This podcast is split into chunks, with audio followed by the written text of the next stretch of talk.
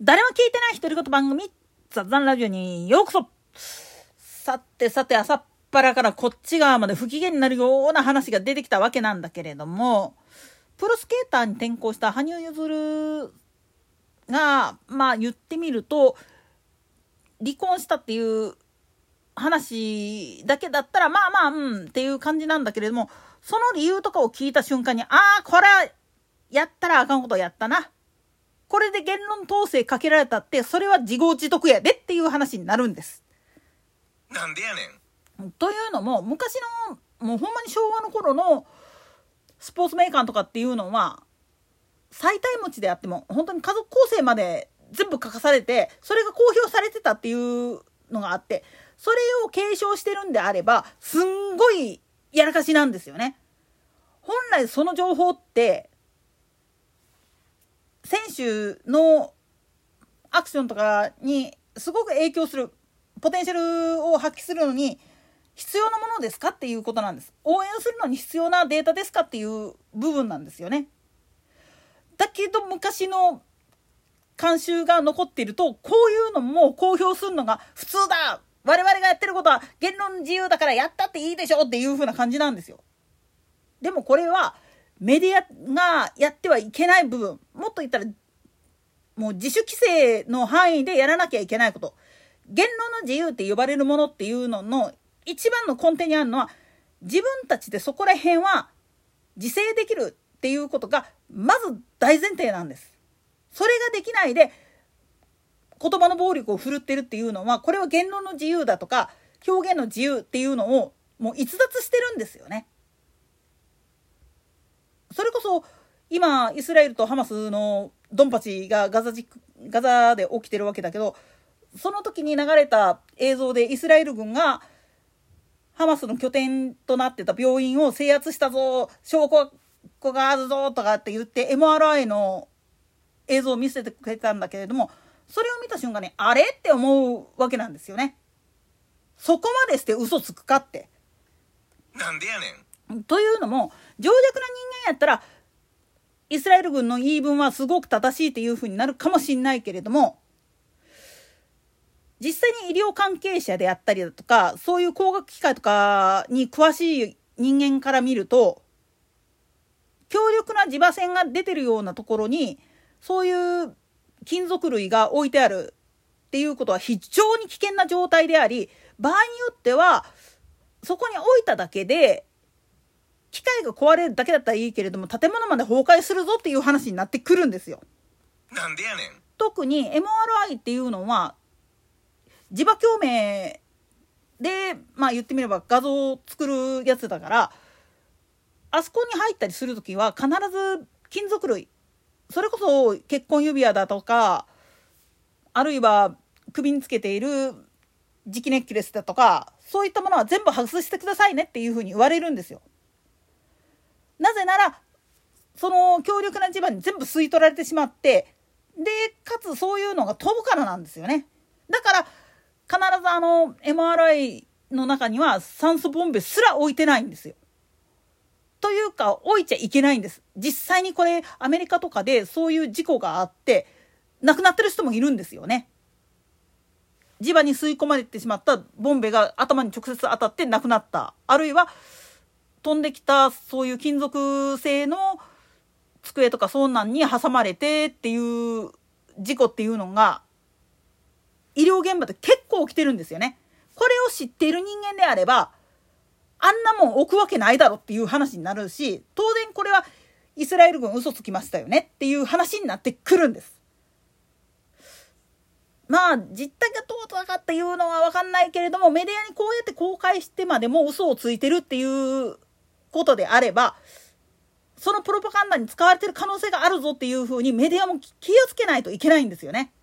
自分たちの悪癖を悪用されてる可能性ってすっげえあるから。そしてそれ、今起きているドンパチも実は、まあ言ってみると、とある国の諜報部員が、まあ偽旗作戦でやって、焚きつけて、っていうふうに疑う可能性も、疑われる可能性っていうのもすっごくあるわけなんです。でもこれらが本当に公開される実際に公開されるのは本当に50年後ぐらいにならないとわからない部分なんですよね。とプラスしてこれとはえらい話飛んだから元に戻してしまうとこれと同じようなことで自分たちは正義だと言ってまあ言ってみれば表舞台にいるような著名人のプライバシーに踏み込んで場合によってはもうその家族に突撃インタビューをやって話聞こうとかっていう風な形になるけどそれって結局はストーカー行為と一緒なんですよ。一時問題になったあのパパラッチ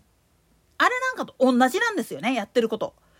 そこまでしてまあ言ってみるとプライバシーを犯してまでその人の情報欲しいかって言った時大「」って言っちゃうやつっていうのはおつむが弱いです。もっと言ったら自分がその立場でそうやって暴露されてみろ取り返しがつかなくなってそれ出ていくよねっていう話なんです。要するにブームが終焉する瞬間っていうのも結局は一番昔からやってる人たちらが飽きちゃったというより新参者たちによってぐちゃぐちゃに潰されたメディアが取り上げる時も自分たちではなくて本筋の自分たちじゃなくて本来アウトローな連中もう言ってみたら彼らとして欲しい絵面をやってくれてる連中しか取り上げないもんだから居づらいよねっていう話になってそれで消えてしまうんですよね。だから本当に流行り物の正体なんて見とったら大体はマッチポンプなんですよね。メディアとして欲しいのはそうやってまあ情弱が踊って騒いでるっていうのを見てほれ見ろ俺たちの情報が一番正しいんだ俺たちの手のひらでお前らは踊ってるんだぜっていうのを見せたいっていうところがあっての話なんです。これもこれとって迷惑系 YouTuber と一緒で結局は承認欲求なんですよね。いくら言論の自由表現の自由というものがまあ言ってみると